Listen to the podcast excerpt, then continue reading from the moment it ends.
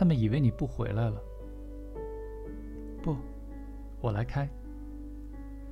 驹子抬了抬那发出嘎嘎声的门角，把它拉开，一边悄声地说：“顺便进去坐坐吧。”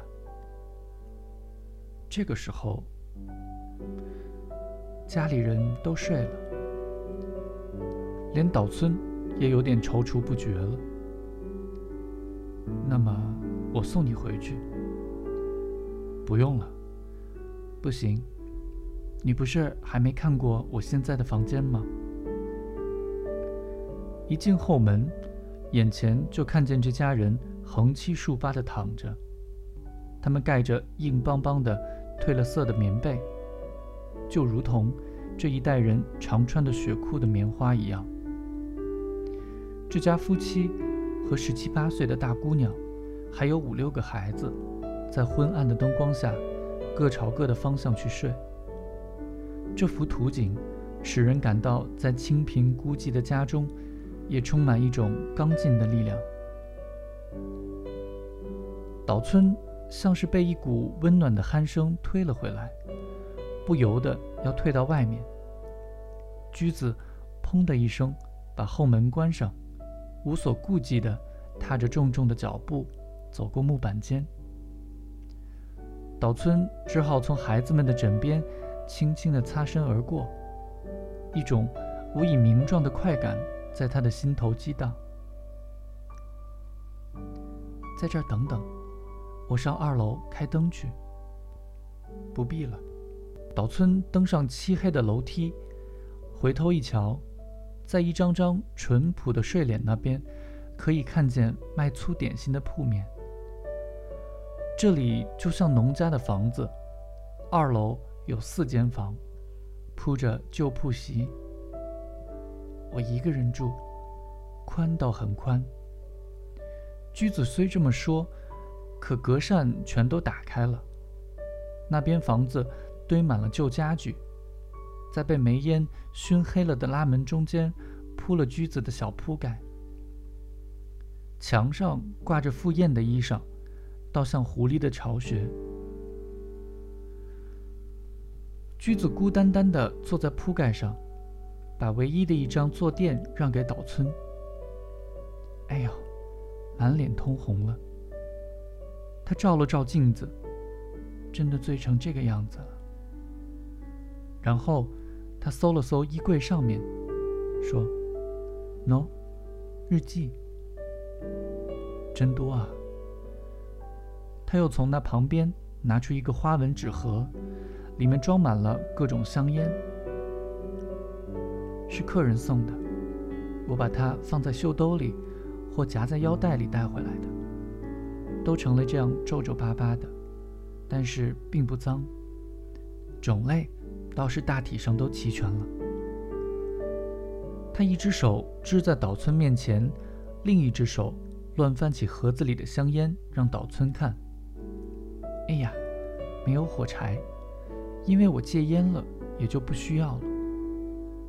行了，你在干针线活嗯，赏枫的客人多了，就耽误下来了。驹子回过头去，把衣柜前的针线活放到一边去。这大概是驹子在东京生活留下来的痕迹吧。那别致的直木纹衣柜和名贵的朱漆针线盒，依然。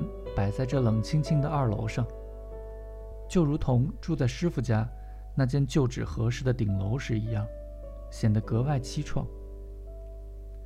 电灯上有根绳垂到枕边，看完书要睡觉的时候，一拉这根绳就能关灯。驹子一边说，一边抚弄着那根细绳，但是她却像家庭妇女似的温驯地坐着。显得有点腼腆，真像狐狸出嫁。本来嘛，你要在这间房子里待四年，可是已经过去半年，一眨眼就四年了。从楼下传来了人们的鼾声，岛村接不上话茬儿，就急忙站了起来。驹子走去关门。把头探出去，仰脸望了望天空。快要下雪了，红叶的季节也快过去了。他说着，走到外面。这一带都是山沟沟，还挂着红叶，就下雪了。那么，请歇息吧。我送你，送你到客栈门口。可是他又同岛村一起进了客栈，说了声“请安歇吧”，就无影无踪了。不大一会儿，他酌了两杯满满的冷酒，端到他的房间里来，用兴奋的语气说：“来，喝吧，把它喝下去。”客栈的人都睡着了，哪儿弄来的？嗯，我知道放在什么地方。看样子，驹子从酒桶里倒酒的时候已经喝过了，刚才那副醉态又显露出来。他眯起眼睛，凝望着酒从杯子里溢出来。不过，摸黑喝，喝不出味道来。岛村漫不经心地把驹子递过来的冷酒一饮而尽。喝这么一丁点儿酒，本来是不会醉的。可能因为在外面走了一阵子，着了凉的缘故，他突然觉着有点恶心，酒劲儿冲上了脑门，他觉得脸色苍白，于是闭上眼睛躺了下来。